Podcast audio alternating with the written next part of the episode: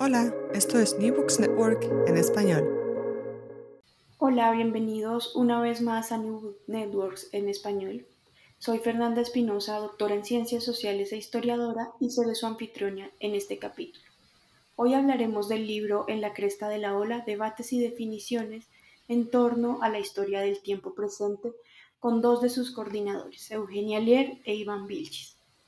Este libro exhibe el esfuerzo por delimitar y construir un campo de investigación orientado al estudio de pasados que no terminan de pasar, un tiempo donde los sucesos estudiados pueden cohabitar con la experiencia vital del historiador o con la posibilidad de encontrar testigos y protagonistas de los hechos indagados, un tiempo presente marcado por pasados traumáticos, resultado de auténticas catástrofes sociales, tempestades políticas que condujeron a violaciones sistemáticas de los derechos humanos. Estudiar esos pasados obliga a reflexionar sobre el lugar y la responsabilidad del historiador, exige ponderar categorías analíticas, definir métodos y afinar la búsqueda e inclusive la construcción de fuentes documentales. Incursionar en la historia del tiempo presente es confrontar la memoria con la historia y también reconstruir la historia de memorias colectivas.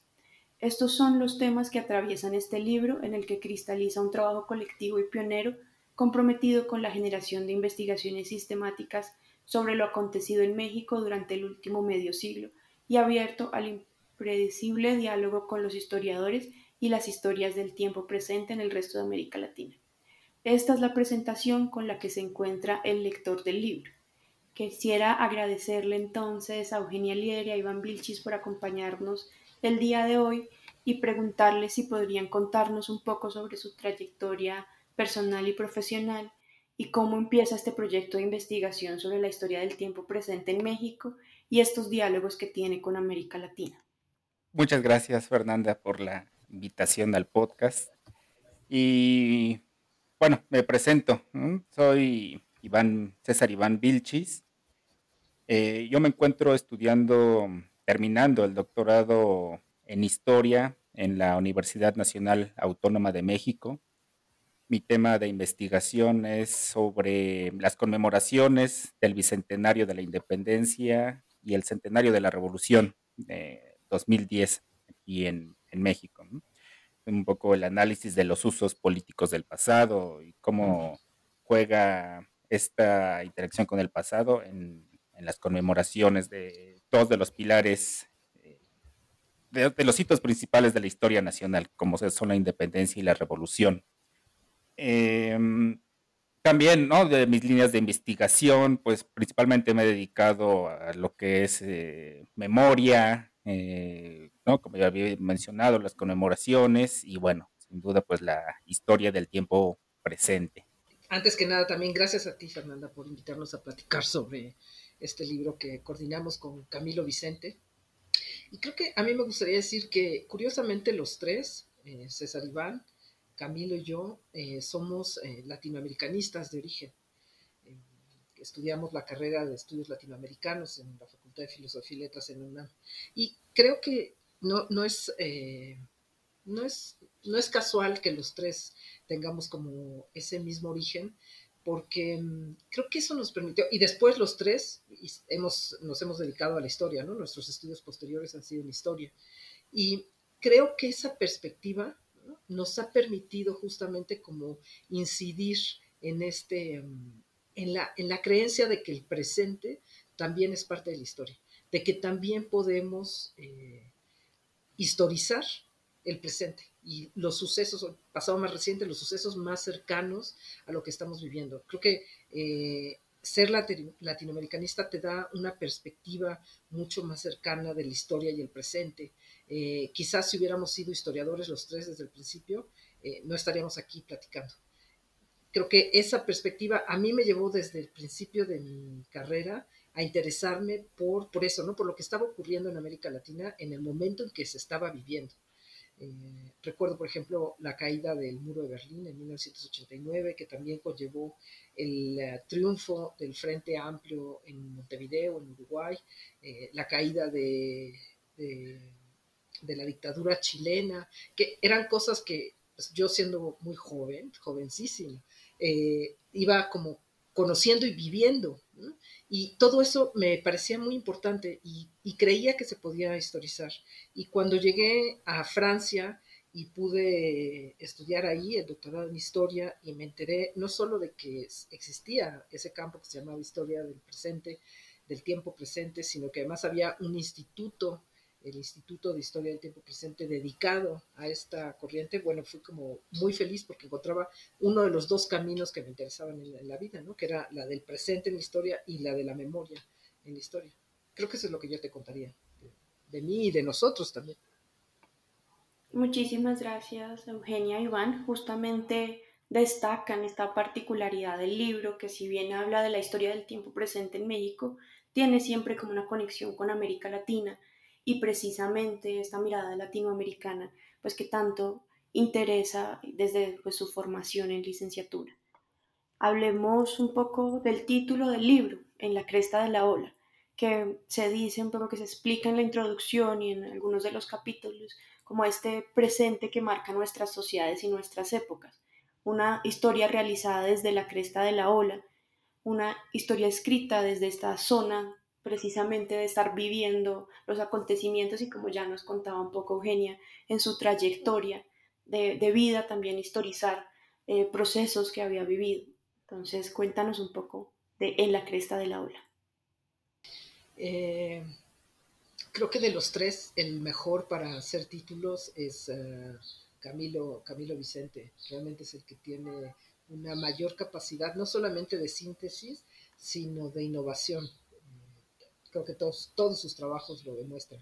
Eh, no es por, demeritar el trabajo de César Iván y el mío, pero a cada quien lo suyo. Em, cuando pensábamos mucho, como que dialogábamos en torno a los títulos, ¿no? Creo que el subtítulo siempre estaba más claro, ¿no? La idea, pues esto de que son los debates, las definiciones eh, teórico-metodológicas, ¿no? En torno de, la historia del presente. Em, pero, pero el título que aventar el libro nos costaba más trabajo.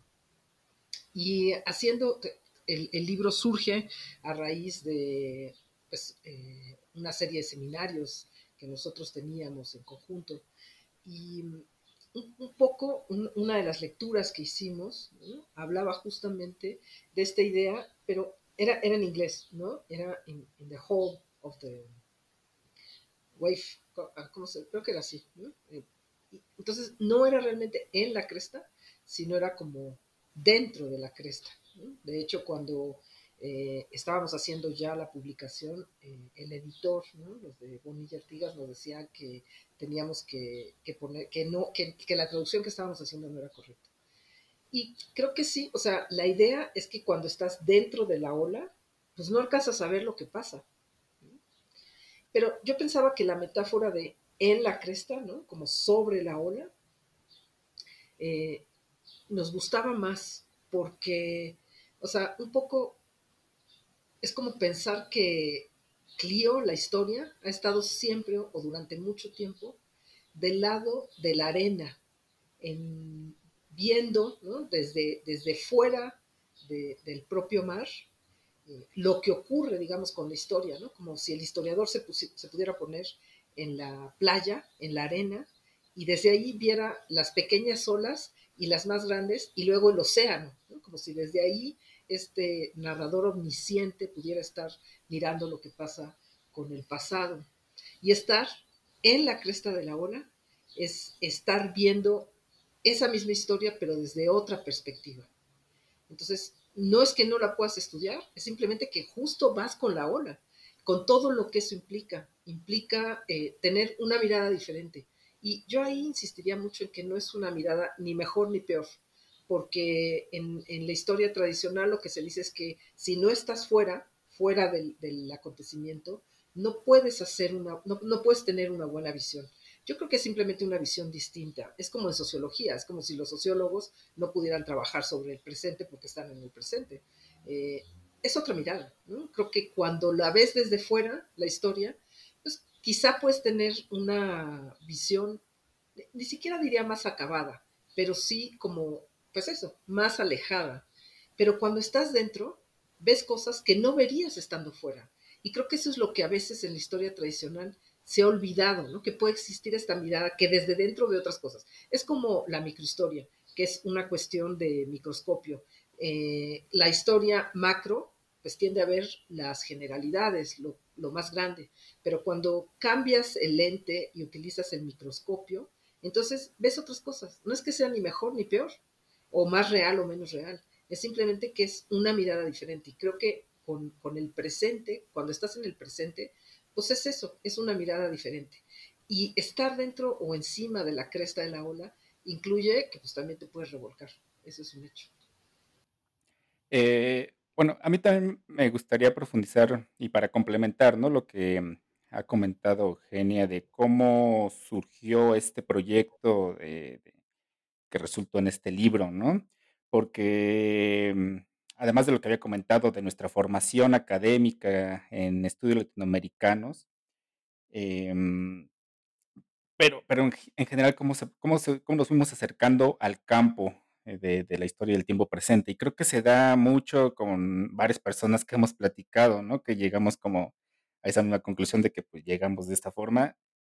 Ciertos temas de investigación, a lo mejor alguien está estudiando movimientos armados, está estudiando determinados movimientos sociales, sin tener en mente que está haciendo historia del presente.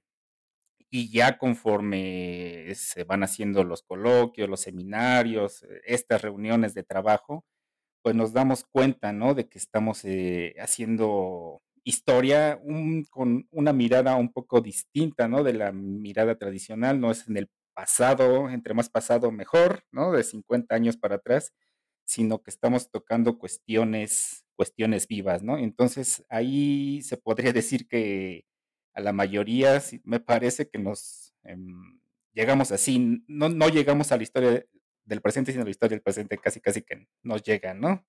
Eh, y, y en este caso, el, el- el libro surgió un poco de, esta forma. Eh, en el 2012, pues empezamos con el seminario de investigación de Historia del Tiempo Presente en el Instituto de Investigaciones Sociales, donde nos reuníamos, ¿no? Investigadores, investigadoras, pero también alumnos, alumnas que estaban eh, interesados en ciertas temáticas. Y empezamos a, realizar lecturas teóricas y metodológicas sobre la historia del tiempo presente. En un principio fue un seminario cerrado, pero que después vimos la necesidad de, abrir a- a un público mucho mayor, ¿no? Que por medio de conferencias, pero también de eventos un poco más grandes. Por ejemplo, en el 2013 realizamos un, un, coloquio eh, donde pretendíamos realizar como una especie de diagnóstico de qué es lo que se estaba trabajando en México sobre historia del tiempo presente. Entonces lanzamos una convocatoria abierta y recibimos muchísimas propuestas, muchas muy interesantes, de a ver qué entendían por, por, por historia del presente, ¿no? Eh, llegó de todo tipo de temáticas, de violencia, de política, cuestiones sociales, incluso de ciencia, ¿no? Historia de la ciencia. Y nos dimos cuenta que efectivamente había bastante interés sobre la historia del tiempo presente, pero no había todavía un campo de estudio que lo agrupara como tal, o no se tenía conocimiento de, de que existiera un campo como, como tal, ¿no? Como historia del tiempo presente. Posteriormente realizamos otros eventos, ¿no? Por ejemplo, en el 2015, por el aniversario del asalto al cuartel Madera, eh, convocamos a varios especialistas sobre el tema, también a, a algunos de los actores y surgió un, un evento bastante interesante, un diálogo muy, muy fructífero y posteriormente ya en 2017 dijimos, bueno, pues hay este interés, hay esta, es- ya tenemos un panorama más o menos, ¿no? De lo que está, de cómo está eh, la historia del tiempo presente en México. Y ya convocamos a un grupo de especialistas, ahí sí ya por invitación directa, de aquí de eh, especialistas en México y en América Latina, ¿no? Algunos contactos en Argentina, en Colombia, en Brasil para realizar un taller que se llamaba El presente, tiempo histórico. Hicimos ese, ese taller en el Instituto de Investigaciones Sociales y de las ponencias que se presentaron ahí, pues surgió justamente este libro que la intención pues es dar un, como el mismo título dice, ¿no? Debates y definiciones de carácter teórico eh, para, para cuestionarnos, para preguntarnos qué entendemos por historia del tiempo presente, porque eso también es interesante, que el campo ha surgido en varias partes del mundo, se ha hecho historia del tiempo presente en varias partes del mundo, aunque no en todos lados se ha llamado de la misma forma. En Francia, pues sí, historia del tiempo presente. En España también retomaron un poco este, este concepto, aunque también por la forma, respondiendo a su propia situación política y a las preguntas que se tenían, pues tenía un enfoque un, tanto distinto de cómo inició en Francia, ¿no? Tenemos en Argentina que se le llamó historia reciente, mm, también obedecía a que por ejemplo, en, Francia, pues trataban en un principio de preguntarse sobre lo que sucedió en la Segunda Guerra Mundial, ¿no? Era un pasado un poco, un presente, pero lejano, ¿no? Ya tenían algunos 40, 30 años. En España, eh, pues también la realidad que estaban tratando de responder, pues ya habían pasado algunos 30 años. Y sin embargo, en América del Sur, en Argentina, particularmente, ¿no? Que es donde tuvo más auge, pues era un pasado mucho más reciente, el pasado de la dictadura. Y quizá por eso, pues también eh, tuvo más sentido el concepto de, historia reciente. Y bueno, pues aquí en México, eh, pues ha habido varios seminarios ya eh, en distintas instituciones que del 2015 a la fecha, pues han han discutido cada vez más lo que, lo que se entiende por historia del tiempo presente y parece ser que es el concepto que, ha tenido mayor aceptación y, el que se ha difundido más en, estas cuestiones. Y bueno, ¿no? Entonces toda esta cuestión, pues para explicar cómo llegamos a, este libro, ¿no? Y los autores que participan en él, pues han fueron producto de todas estas reuniones, de, esto, de estos seminarios y coloquios que, fueron congregando a dispersos especialistas. Muchas gracias, Iván y Eugenia. Creo que muestran como esa particularidad del libro de que logra analizar este surgimiento del campo de investigación, este impulso a la consolidación de un campo de investigación como la historia del tiempo presente, al tiempo que lo analizan, lo empujan, ¿no? Van consolidándolo también, van trabajando en esa perspectiva, pues además los autores que componen el libro han sido pues quienes han liderado como esta consolidación del campo de investigación. Para quienes tenemos una formación en historia, pues también ha sido más desde la historia, pues abrir dentro de la historia a una mirada que a veces se pensaba como más sociológica o más entonces demasiado presentista, también ha sido como muy importante que se consolide el campo de investigación en esta perspectiva interdisciplinar. Ustedes aquí ya nos hablaban, por ejemplo, de la mirada latinoamericanista, pero también el libro está compuesto por muchos análisis desde la sociología, un poco desde la antropología, entonces la historia del tiempo presente como con esta particularidad también de la interdisciplinaridad. Hablemos un poco más específicamente del contenido del libro. El libro está dividido en tres grandes bloques. Un primer bloque que se llama Debates y definiciones, temporalidad, temáticas y aspectos sociopolíticos. Un segundo bloque sobre las fuentes y las metodologías y un tercero sobre la construcción de los campos, temáticas y balances historiográficos. Hablemos del primer bloque, que como digo se titula Debates y definiciones, temporalidades temáticas y aspectos sociopolíticos donde aparecen centrales las preguntas de cómo debe ser comprendido el presente como historia. También discute la cuestión de quién es el historiador en la historia del tiempo presente, así como sus implicaciones ético-políticas. En este bloque encontramos los capítulos Historia y tiempo presente, la zona de la experiencia desnuda, el tiempo social, una visión transdisciplinaria, dos temas paralelos al auge de la historia del tiempo presente, el tiempo histórico y las relaciones entre historia y memoria, emociones e historia reciente hacia una reconfiguración de la distancia histórica, memoria y emociones de un tiempo presente latinoamericano, historia conceptual e historia presente, porque los conceptos importan cuando se narra la historia coetánea, y estos dos últimos de la doctora Eugenia Lier que nos acompaña el día de hoy, Ética y Política en el Historiador del Tiempo Presente, Tiempo Presente en la Historia, Generaciones, Coetanidad, Memoria y Controversia. ¿Nos podrías contar en el hilo general conductor de este bloque y algún detalle pues, de tus dos capítulos? Sí, Fernanda, muchísimas gracias. Em, creo que lo comentaba un poco César Iván recién. Em, leyendo muchos otros trabajos de otros países, de América Latina, de Francia, de España, ¿no? que era como de donde hablábamos de Colombia también, ¿no? por supuesto está el trabajo de Hugo Facio también sobre, sobre el tiempo presente. Em, como que nos dábamos cuenta que en realidad parecía que se trataba de distintos campos, o por lo menos de un mismo campo, pero que tenía distintas eh, definiciones sobre lo que era el presente o sobre lo que era el pasado reciente o lo reciente. Y entonces eh, nos parecía eh, que si bien había como algunos trabajos fundamentales en eso, ¿no? En, en la región, ¿no?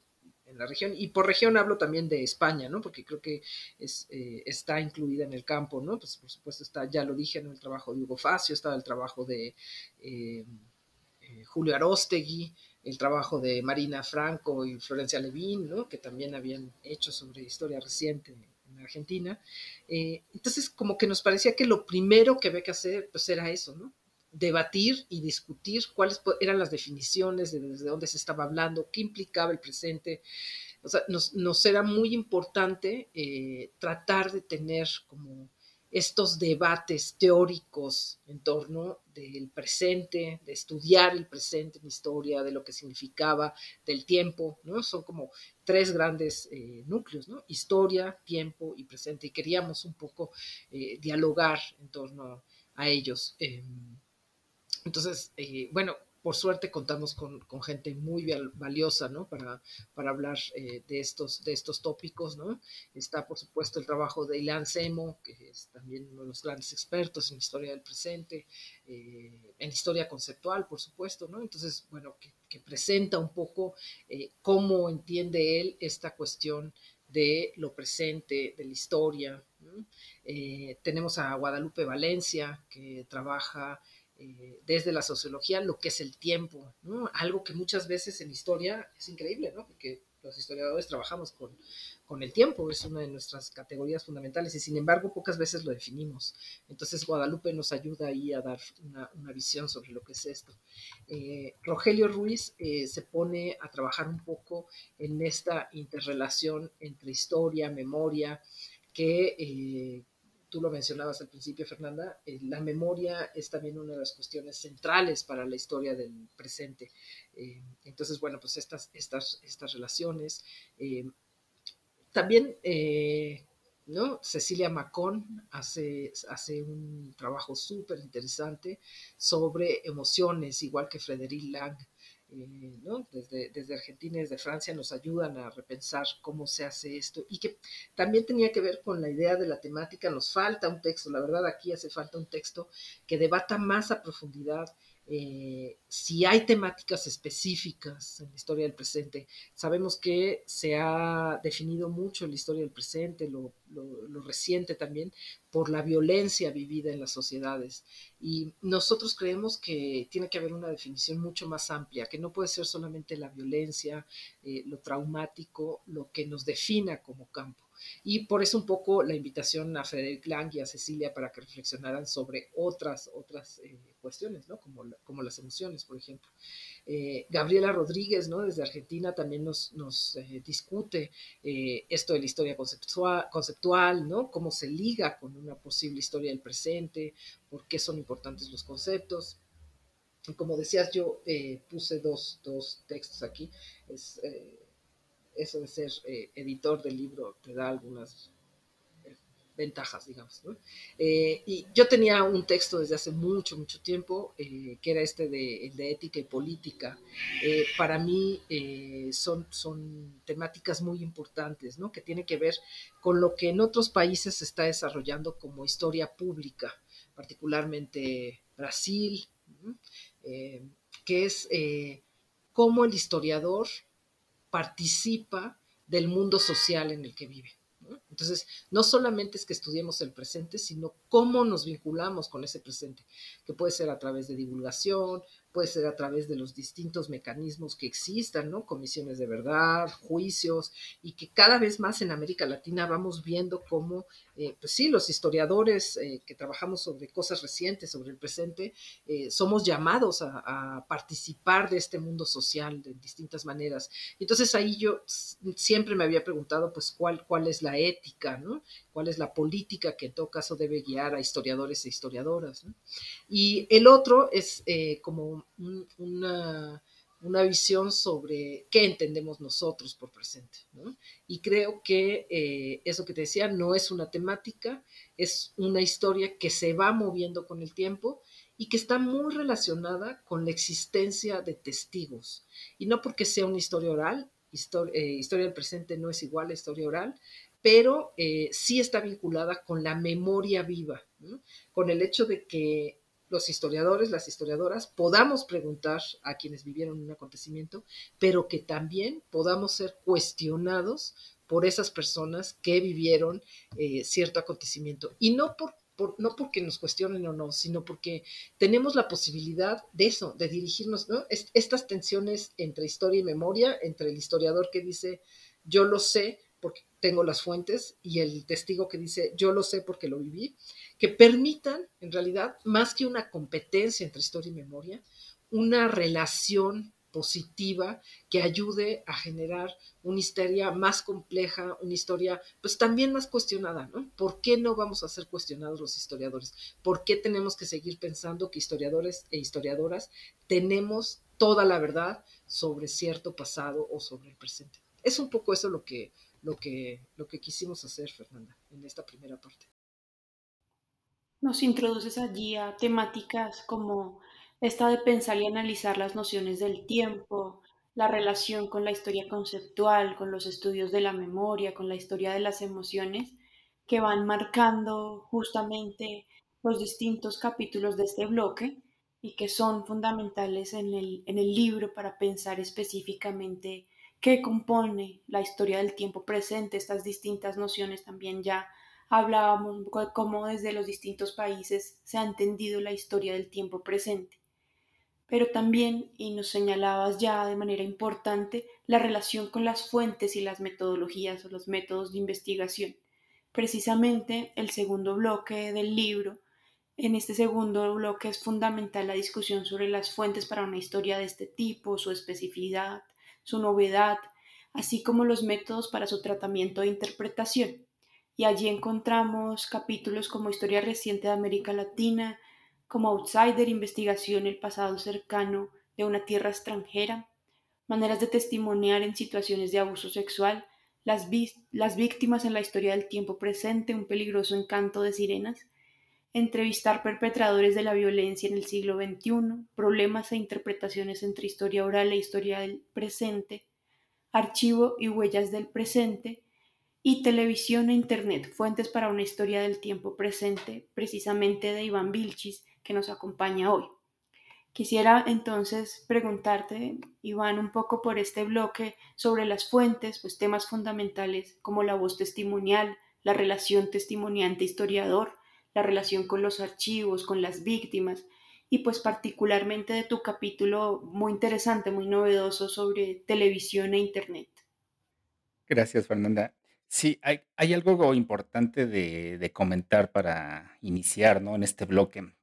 La historia del tiempo presente creo siempre nos obliga a repensar los fundamentos teóricos y metodológicos de la disciplina histórica en general, ¿no? ¿Por qué? Digo, desde el concepto mismo de historia del tiempo presente que nos viene, eh, ya lo comentaba Eugenia en el primer eh, apartado, ¿no? Eh, historias comúnmente se suele asociar a, pasado, ¿no? Y que entonces meterle la palabra presente, pues podría ser un contrasentido en ese, valga la redundancia, en este sentido, pues obliga, ¿no? A replantearse, pues, qué es historia, qué se entiende por historia, qué se entiende por eh, el objeto de estudio de la historia, que bueno, esas son cuestiones que se trataron de abordar precisamente en la primera parte, más eh, en el primer apartado del libro, más epistemológico. Pero también, ¿no? Como ya mencionaba, pues eh, al hablar historia presente nos obliga a repensar no solamente los fundamentos teóricos, sino también metodológicos y las fuentes con las que trabaja, cómo trabaja, cómo trabajar esas fuentes, pero hay otras cuestiones igualmente importantes como los factores que están de por medio al, al, al escribir la historia del tiempo presente, al investigar y al acercarse a un pasado reciente que por lo general pues es conflictivo, hay, los actores están vivos y entonces se genera varios, varios problemas, ¿no?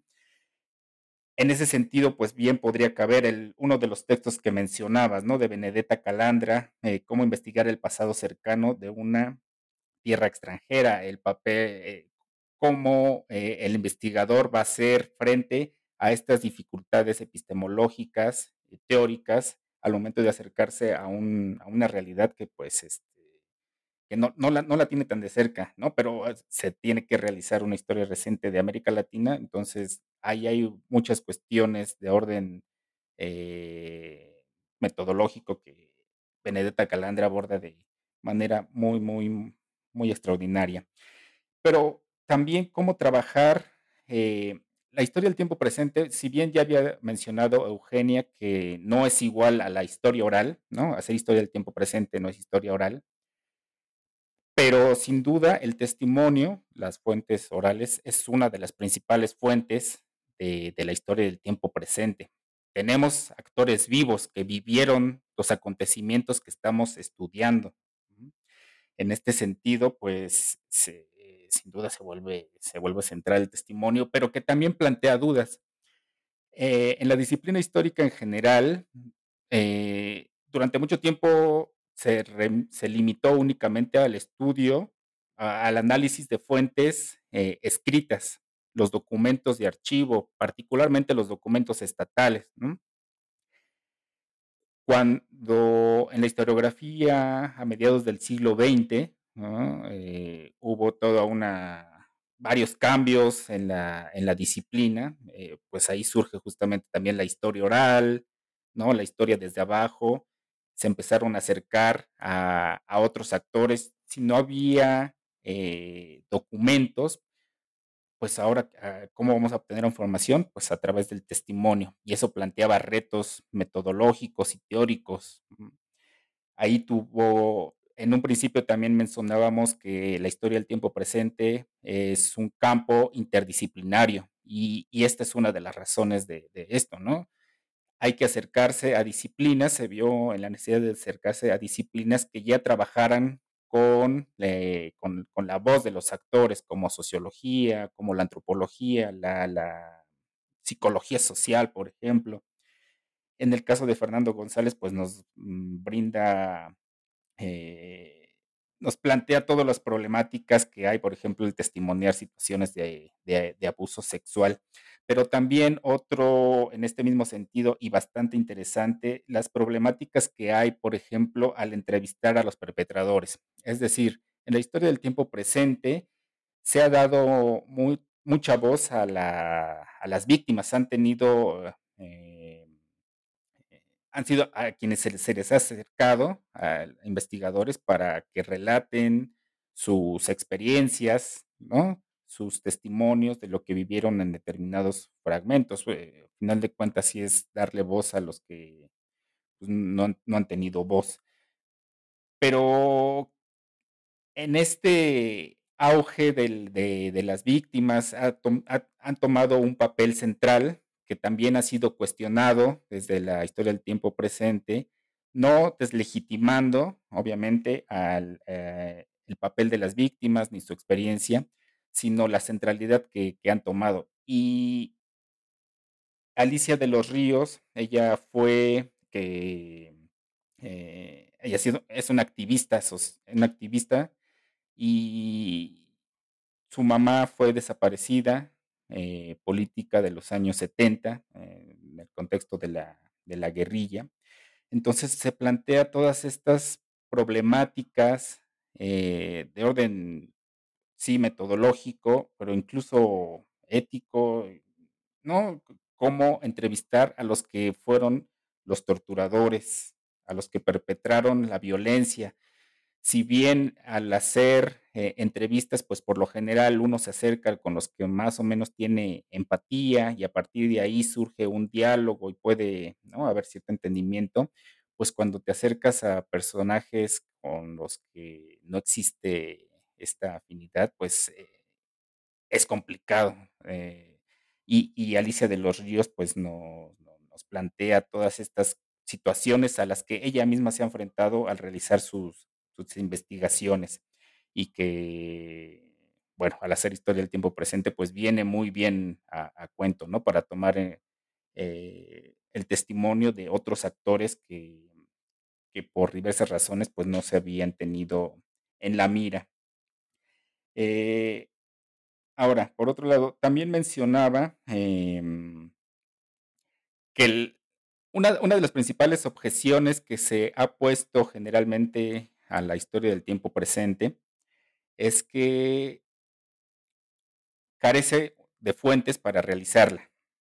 Pero esto únicamente es válido si se entiende por fuentes, ¿no? Lo que decíamos, eh, a la manera un poco más tradicional, por decirlo de alguna forma, a fuentes igual a, documentos estatales, documentos escritos, eh, y que hay una multitud de fuentes a las que se puede recurrir a la historia del tiempo presente. Entonces, no es que haya escasez de fuentes, sino al contrario, hay una multiplicidad de fuentes.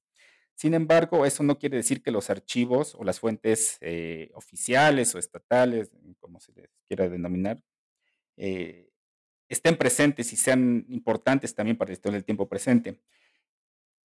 Sin embargo, hay una batalla, hay un problema eh, que, no, que nos enfrentamos y es que no se tiene acceso a esos archivos, a esos documentos, por distintas cuestiones eh, de, de, orden jurídico, pues que se restringe, ¿no? Por eh, diversas razones, no se tiene acceso, tienen que pasar 50, 60 años para que se pueda eh, acceder a esos archivos. Y entonces aquí Camilo Vicente también nos reflexiona justamente en torno a este significado de, del archivo y la, la, la importancia ¿no? para, para, la historia del tiempo presente. Pero bueno, ahora eh, en cuanto a mi capítulo en particular, eh, pues pensando en esta multiplicidad de fuentes con las que mm, trabaja la persona que está dedicada a la historia del tiempo presente, pues tenemos, yo encuentro que la televisión y el Internet son dos fuentes muy importantes de nuestro presente histórico. Cada presente va dejando ¿no? distintas huellas y a, y a, partir de esas, pues eh, el historiador, la historiadora se acerca para construir su, su historia. Pero de nuestro presente histórico, sobresalen, me parece, muy particulares de nuestro presente histórico, pues está la televisión y el Internet. Entonces, lo que trato de mm, realizar aquí, pues es una reflexión eh, de cómo trabajar con estas fuentes, empezando desde por qué sí son fuentes para, para, la historia, y son fuentes para la historia porque nos dan información de algo que sucedió en algún momento de, de, del tiempo, ¿no? De, del pasado, del pasado reciente.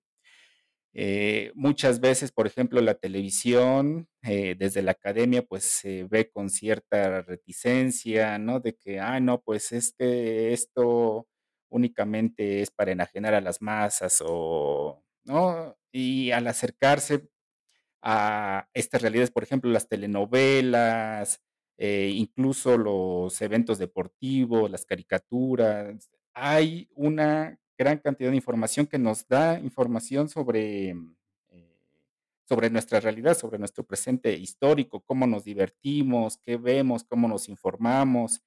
Ahí se han, en, en estos medios de comunicación masiva, es donde últimamente, pues, ¿no? Casi, casi ya se está haciendo la historia en el momento, ya lo decía Pierre, Pierre, eh, eh, eh, desde los 70, ¿no? Que el acontecimiento eh, hubo una vuelta al acontecimiento, pues de hecho, pues desde los medios de comunicación, desde la guerra de Irak, que ya se estaba televisando, y bueno, más cercano a nosotros, pues tenemos el, ataque a las Torres Gemelas en, en el 2001, ¿no? En Nueva York. Ahí estábamos viendo la creación del acontecimiento. Entonces, la televisión ahí nos proporciona una información bastante importante y, el problema viene otra vez, cómo trabajar con ellos. Si en las escuelas, por lo general, nos enseñan a trabajar el documento, ¿no? nos enseñan a hacer la crítica interna, crítica externa del documento escrito. Sin embargo, cuando estamos realizando nuestras investigaciones y dices, bueno, pues de dónde saco si no hay fuentes oficiales, tenemos que acercarnos a imágenes, a videos, a otro tipo de materiales a los que no tenemos conocimiento. Yo en mi propia investigación pues me enfrenté a esta dificultad. De ahí un poco que el interés, ¿no? De compartir mis experiencias, de cómo trabajar con este tipo de material. Y sin duda, pues el Internet, que es otra fuente donde algunos ya lo llaman como el, un archivo, ¿no? Mundial. Y, es interesante cómo eh, la cantidad de información que se puede encontrar uno en Internet nos lleva, nos plantea también cuestiones, eh, retos para saber cómo trabajarlo. Hace poquito también comentábamos justo en un seminario de tesis de un compañero que estaba analizando una página donde venían documentos de las guerrillas, pero esta página puso en mantenimiento sus servidores y entonces pues ya no pudo acceder a esa información. Muchas veces cometemos ese error de creer que porque está en Internet, pues va a estar siempre, siempre vamos a tener acceso a él y pues eso es falso, ¿no? No es tan, o no tan cierto. También que podemos encontrar todo en Internet, pues no es, no es tan así. estos pequeños em, eh, problemas que nos enfrentamos con estas fuentes, pues es lo que trato de, de, reflexionar, de compartir. Bueno, si vamos a trabajar con una página de internet, pues hay que guardarlo, ¿no? Por ejemplo, en PDF, sacar respaldo. Hay una página que se llama eh, Internet Archive, donde es como un archivo de toda la página de internet y pues ahí a veces hay eh, información, guardan una copia, una captura de pantalla de, la información que estaba ahí y pues podemos acceder a ella, por ejemplo. No son algunos, algunos detallitos que, voy trabajando porque pues sin duda eh, son fuentes y seguirán siendo cada vez más, eh, más presentes y al hacer cualquier tipo de historia. Ahorita son fuentes de nuestro presente histórico. en algunos años pues seguramente surgirán nuevas tecnologías y pues habrá que reflexionar. Entonces, por eso cierro este bloque con lo que dije al principio, la historia del tiempo presente nos obliga a repensar constantemente eh, los presupuestos teóricos y metodológicos eh, de la disciplina histórica en general. Sí, destacar de este bloque justamente esta reflexión que se da desde la construcción del sujeto político, víctima, victimario, desde esta tensión que hay también allí en las fuentes y el uso como de estas voces testimoniales, pero también destaca muchísimo la diversidad de fuentes que aparecen en este bloque, las fuentes orales, las entrevistas de archivo, testimoniales, el, Internet y la televisión, como bien nos decía Iván en su capítulo. Eh, me parece también bien interesante este capítulo sobre las disputas por los archivos de la represión, por los distintos regímenes autoritarios y la forma como se archiva eh, y siempre el archivo como una problemática central en, las formas de hacer historia, pero también pensando que la historia del tiempo presente se acerca de otras maneras a los archivos y aparecen nuevas fuentes para el análisis histórico con una vinculación a trabajos de fuentes novedosas, como por ejemplo esta de, de Iván que nos habla también de, por ejemplo, la historia digital, de las humanidades digitales, del surgimiento de otras nuevas formas de, hacer historia y también de las dificultades que allí aparecen, como esta em, de la espontaneidad de las cosas en Internet o de la pregunta, por también la, gran cantidad de fuentes que pueden aparecer, ¿no? Como por esa dispersión que también en, en tu capítulo mencionas. Y un tercer bloque, un poco que cierra estos bloques del libro nos habla de la construcción de los campos, temáticas y balances historiográficos, que ya hemos mencionado pues, varias de estas reflexiones de los balances historiográficos, pero destacan allí capítulos como eh, la historia vivida y el estudio de la violencia en México, conflictos historiográficos y dilemas metodológicos, consideraciones sobre política e historiografía en, la, en el campo de la historia reciente en Argentina, reflexiones sobre el campo de estudio de los exilios en Argentina y el campo de investigaciones sobre la historia reciente en Brasil, de su formación al estado actual.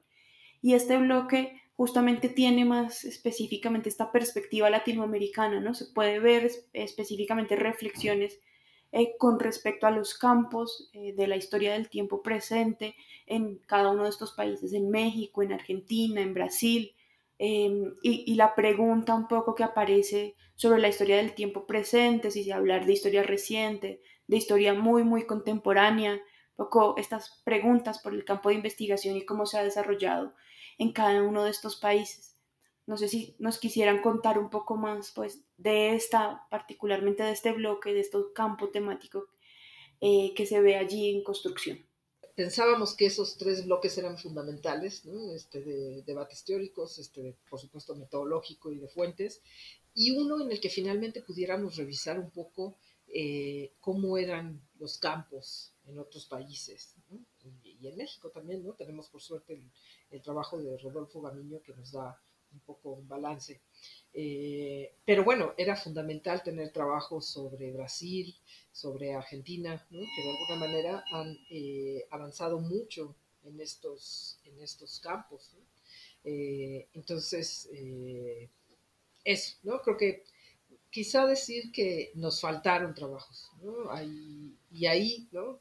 Pienso un poco en lo que queda por hacer eh, yo creo que queda por sacar un segundo volumen. Lo decíamos un poco en chiste, creo, hace poco eh, Camilo, César Iván y yo, pero creo que quizá no debería de ser tan chiste, ¿no? Creo que de verdad sí hace falta eh, un segundo volumen en donde no pudimos incluir una serie de temáticas que hacían falta, ¿no? nos falta, por ejemplo, o lo comentábamos también contigo, Fernanda, lo recuerdas, ¿no? Hace, hace un tiempo, quizá deberíamos de pensarlo, lo mismo o, un trabajo en revista o un segundo tomo en el cual podamos hacer un balance sobre lo que ocurre eh, con este campo en distintas eh, latitudes nacionales. Nos falta eh, el trabajo sobre Colombia, Fernanda, nos falta el trabajo sobre Uruguay, nos falta el trabajo sobre España. Francia es más complejo, pero, ¿no? O sea, como ver, ver, ver lo que está pasando en otros países que también están creciendo en este campo, Perú, Chile, y nos falta también eso, ¿no? La cuestión, los debates en torno a la temática, o sea, creo que, creo que es un campo que vamos a seguir explorando, que sigue en nuestros, en nuestros intereses eh, y sobre todo porque es un campo que está creciendo muchísimo en América Latina. Es evidente que es como justo el momento de la explosión del campo, de la consolidación en muchos países. Tú lo estás viendo en Colombia, ¿no? Tú también lo estás ahí liderando. Entonces, creo que es importante como ir viendo lo que está pasando a nivel nacional, pero decíamos también, empezaría a hacer falta hacer los trabajos eh, regionales, transnacionales, ver cómo podemos pensar eh, estas mismas temáticas, pero ya no desde lo nacional, sino también desde lo internacional o transnacional, Fernanda. Es lo que yo te contaría. Sí, yo, a mí me gustaría complementar también lo que comentaba Eugenia, porque efectivamente, ¿no? Em, aún así, fue, es un libro, pues, un tanto extenso, ¿no? Tiene 19 capítulos más la introducción y las conclusiones y pues nos faltaron todavía varios temas, varias cuestiones por abordar. Eh, uno de los que también ha sido recurrente que nos menciona, ¿no? Por ejemplo, sí trabajamos el Internet, la televisión, la prensa, ¿no? Que también ahí olvidé mencionar de Sergio Arturo Sánchez Parra, eh, como la prensa de una de las fuentes eh, más solicitadas en la historia del tiempo presente. Pero, por ejemplo, la fotografía, ¿no? ¿Qué pasa con la fotografía que juega un papel muy importante? o, el cine. Ah, entonces, eh, complementar con estas cuestiones, pero, pero también otras temáticas como pudiera ser la, la divulgación de la historia del tiempo presente. Creo que eh, en esta pandemia surgió algo bastante interesante porque nos vimos obligados, obligadas a hacer frente a la tecnología, que a veces, a eh, a lo mejor la llevábamos ahí más o menos, pero nos dimos cuenta que teníamos muchas carencias, teníamos muchas eh, dificultades para, para relacionarnos con la tecnología desde la disciplina histórica y entonces ahora nos pusimos a prueba. Y, una de esas pues, puede ser la misma divulgación, que es un, un tema que se trabaja en la disciplina histórica en general, ¿no? Pero bueno, hab- hablando particularmente de la historia del tiempo presente, cómo utilizar estos medios para difundir lo- lo- los conocimientos que se van adquiriendo en, las investigaciones. Eh, en los artículos, los libros, pues también llegan a un número muy reducido, ¿no? De, población, de sectores, de público.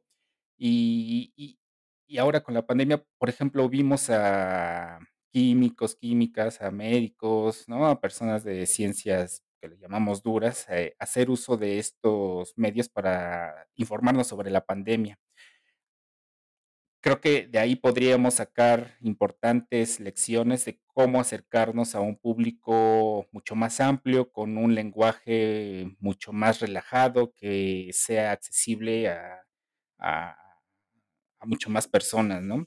Entonces creo que ahí está otra cuestión pendiente que podría quedar fácilmente para, para una segunda parte de- del libro y, bueno, en general, ¿no? Que se tiene que discutir. eh, en este, en este campo que pues aquí en México consideramos que ahí la lleva, ¿no? Como en construcción. Hay otro que es la enseñanza de la historia del tiempo presente. En Argentina pues se ha trabajado, de hecho hay bastantes articulitos o libros que, que ya reflexionan cómo, cómo hacer la enseñanza en la historia del tiempo presente, en educación básica.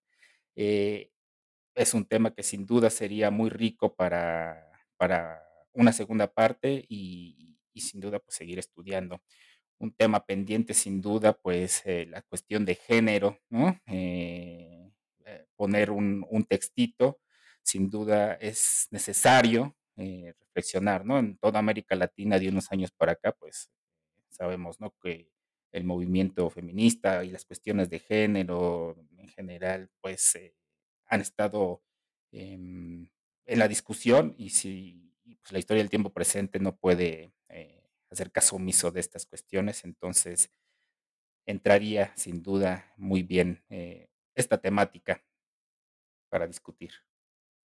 De acuerdo, y este bloque a mí me parece muy interesante destacar allí que se ve también como la construcción nacional, pero también los campos y temáticas que aparecen como más fuertemente en, en estos campos de investigación. Pienso en los estudios de violencia, en el caso de México, aparece en la historia reciente en Argentina, en el capítulo de Argentina, el tema de represión o dictadura específicamente en este capítulo sobre los estudios de los exilios en Argentina aparece de manera fuerte pues el, el, análisis de los exilios como parte integrante del campo de la historia del tiempo presente. Eh, y seguramente pues, nos queda pendiente pensar, no sé, Centroamérica, seguramente también valdría la pena Chile, en Colombia ya lo habíamos hablado en otras ocasiones un poco con, con la profe Eugenia, pensar, eh, nosotros venimos muy fuertemente de los estudios de la violencia, de la violencia bipartidista o de los violentólogos en los años 80 para incursionar también ha sido destacable todo el trabajo en, memoria colectiva y ahora mucho en la investigación en memoria histórica. Entonces allí también unas particularidades que ha tenido cada país con respecto a las temáticas que aborda la historia del tiempo presente y podríamos seguir pensando pues cada uno de los campos nacionales de investigación y esta mirada latinoamericana con la que iniciamos y la importancia que tiene, como ver también esa diversidad de los campos de investigación en, en América Latina. Reflexionar teóricamente sobre el quehacer de quienes investigamos sobre el tiempo presente es fundamental y este libro precisamente es un aporte para el campo en toda América Latina Eh, ¿Nos podrían compartir un poco estas conclusiones del libro, las principales conclusiones y aportes al campo de la historiografía? Eh, pues no sé si tengamos conclusiones, ¿no? Creo que la intención de, del libro en general fue contribuir al debate, a la discusión de un campo que sí, este, bueno, en algunas partes de América Latina, como ya hemos mencionado, pues ya tienen mucho más años y quizás ya se puede hablar de que ya hay un nivel importante de consolidación, como en Argentina. Aquí en México, pues justamente está a, a discusión muchas cuestiones, ¿no? Del mismo concepto. Hay, aunque cada vez es más aceptado, pero quizá todavía hay quien, ¿no? Este, levanta cejas todavía en algunos, en algunos, eh, en algunos espacios. Entonces, creo que eh, más que conclusión, pues es eso, seguir discutiendo, seguir debatiendo sobre lo que es la historia del tiempo presente, cuál es nuestro presente histórico, ¿no? Hablábamos también ya a nivel eh, transnacional, pues sí, la historia del tiempo presente se ha limitado mucho a lo nacional, pero bueno, pensarlo como ya varias veces se ha mencionado aquí en, a nivel América Latina, ¿no? Eh, últimamente pues también hemos tenido reunión con investigadoras de Argentina y, de Brasil, ¿no? Entonces, y, integrar pues también a, a otras, otros países como Colombia, pues va a ser bastante interesante y fructífero y es de lo que de las discusiones que, que, siguen pendientes para, para, seguir trabajando sobre, sobre historia de, del tiempo presente. Sí, sí, perdón, no lograba poner el micrófono. Eh, sí, yo creo que quizá algunas conclusiones es eh, eso, ¿no? Ver eh, los distintos campos nacionales y cómo podríamos hacer para generar una historia del presente latinoamericana, por ejemplo. Eh, vista desde los, desde los casos nacionales, pero también desde lo transnacional, incluido eh, la cuestión de, de, la violencia que atraviesa desafortunadamente nuestra historia y mucho más en el caso de Colombia, México, El Salvador, ¿no? que continúa con una violencia también muy importante. Eso por un lado, por el otro, eh, que sí que también estamos presentando una definición de presente que no tiene que ver con periodo o con un periodo histórico, con una dictadura en particular, sino que tiene que ver con cómo entendemos eh, el presente, este devenir. Eh, el libro, Fernanda, afortunadamente ha sido súper bien recibido. Eso ha sido una muy buena noticia para nosotros y creo que eso significa que el campo está ahí, está en crecimiento y hay, interés en muchos lugares de, México y de América Latina justamente por este nuevo campo historiográfico y eso, bueno, pues nos da muchísimo gusto. Y, perdón, quizá también agregar pues que no limitarnos a lo teórico que es importante, sino también pues seguir escribiendo, ¿no? Historia del tiempo presente, que es fundamental. Uno que vaya de la mano de lo otro para que para que justamente el campo se vaya, vaya creciendo, vaya consolidando. Entonces, quizá también podría ser parte ¿no? de lo que sigue, eh, no solamente eh, quedarnos en las discusiones teóricas, metodológicas, sin duda importante, pero ahora quizá tratar de agregar, ¿no? Ya casos como empíricos de lo que se está haciendo eh, en América Latina. Entonces también sería importante y necesario que esté presente ahí. Sí, justamente pues quería preguntarles un poco ya para cerrar específicamente por los proyectos que están trabajando actualmente, por estos proyectos de investigación que pues, ponen en práctica la historia del tiempo presente. Sí, yo creo que, o sea, por un lado, eh, seguimos pensando, ¿no? Seguimos además analizando cómo se está construyendo el campo en México. Esa es una de nuestras temáticas actuales, ¿no? Ir viendo lo que está pasando en México en particular. Eh, pero además, bueno, cada uno individualmente también tiene, tiene sus propios proyectos. Está por salir eh, mi libro sobre las memorias del 68 en México, ¿no? Está ya en la imprenta, así que bueno, pues esa es otra de las salidas. Y mm, seguir trabajando, yo creo, ¿no? Los años 70, eh, por supuesto desde las violaciones de derechos humanos, pero también desde la militancia política, ¿no? Que desafortunadamente estaban bastante ligadas eh, en esos años. Entonces, eh, ese es un poco también por donde seguimos, pero además, pues eso, ¿no? Seguir pensando eh, y seguimos con, con, el proyecto de ir viendo esta historia del presente. Bueno, por, por mi parte, como lo que está en el futuro inmediato, pues eh, concluir, ¿no? La investigación que estoy realizando sobre las conmemoraciones de, del Bicentenario.